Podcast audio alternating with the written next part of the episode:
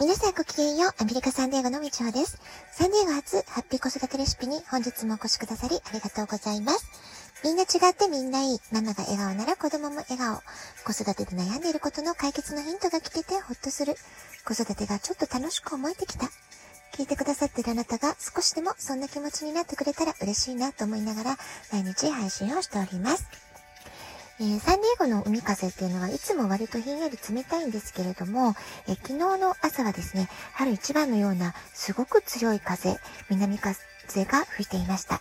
えー、ビーチの砂が風に吹かれて飛んでいくのがね、えー、目に見えてわかるほど、すごく強い風で、こうね、舞い上がる感じだったんですね、砂がね。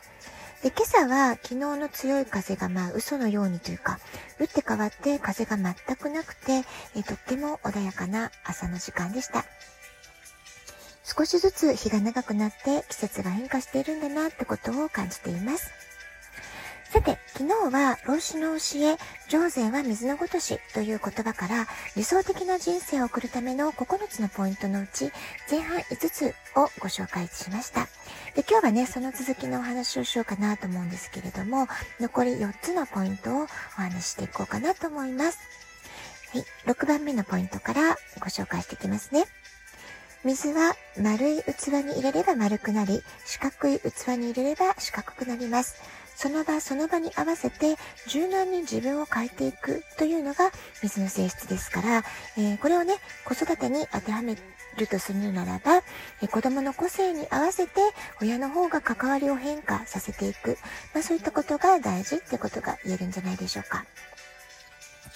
えー、7番目は謙虚さです。水は上から下へ下へと流れていき、最後は海へと流れ込んで、誰からも愛される大きな存在になっていきます。老子の教えは人間も下へ下へと生きることが大切だということなんですね。つまり下へ下へというのは謙虚に生きなさいっていうことなんだそうです。謙虚に生きることは周りから愛される生き方につながるという教えなんですね。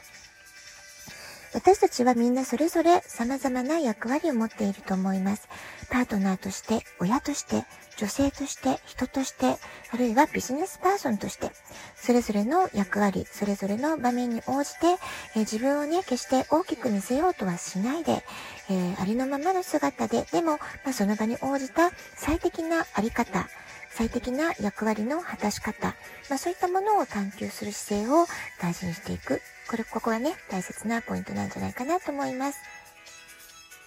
それから8番目のポイントなんですけれども、継続する力ということが言えます。えー、蛇口からポタリポタリと水を垂らしておくのは、一滴一滴はね、そんなに大きなものではないですけれども、それがずっとポタポタと溜まっていくと、翌朝にはバケツいっぱいに水が溜まるということがありますよね。大きな結果を出すことは、コツは、えー、小さなことを毎日コツコツとたゆまず続けることである。まあそういったことをね、水は教えてくれてるよってことなんでしょう。それから最後の9番目のポイントです。いざという時に障害や試練を突き破る力を持つということです。え、水は普段は穏やかな状態ですけれども、いざとなったらば巨大な岩をも動かす、そんなね、大きな力を秘めています。人生には障害や試練というものは、えー、誰誰の人生にもね、起こり得ることです。乗り越えるというよりは、苦しい時ほど激流のような勢いで人生の障害を突き破る、そんな覚悟が必要な時もある。えー、どんな辛い時でもそれを突き破る、その力を自分にあるんだというね、まあそういう気持ちでいるってことが大切だって教えなんじゃないでしょうか。はい、えーと、昨日と京都で、えー、上善は水のごとしという老子の教えについてお話をしてきたんですけれども、いかがだったでしょうか ?9 つのポイントね、えー、もう一度ざっとね、まとめてご紹介してみたいと思います。1番目、ゆったりとした気持ちで生きる。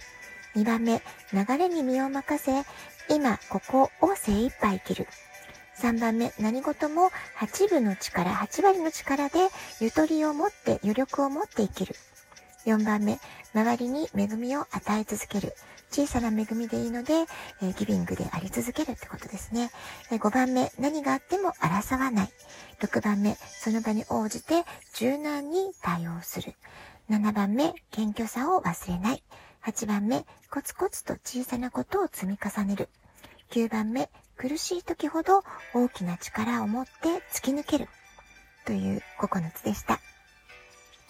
はい。2日間にわたって、上善は水のごとしという老子の教えについて、え、ご紹介していきました。え、今回私もね、いろいろ改めて調べて学び直してみて、非常にね、心に響く大切なメッセージだなというふうに感じました。あなたはいかがだったでしょうか？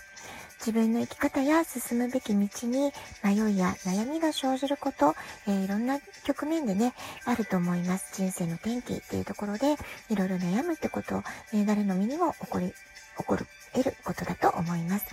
えー、そんな時ね、上善は水のごとし、この9つの教えを思い出すと、自分が取るべき行動、あるべき姿っていうのが少しね、見えてくるんじゃないでしょうか。しなやかさと粘り強さ、そして何に対しても柔軟に対応できる、えー、そんな姿であったり、普段はゆったりとおおらかに過ごしつつ、いざという時は強く行動できる、まあ、そんな変幻自在の水のような、そんな生き方ができるよう、生きている限り自己成長を心がけたいものだなっていうふうに、私はね、今回いろいろ調べて改めて思いました。えー、あなたの人生の、えー、何かえー、少しでも参考になれば嬉しいです。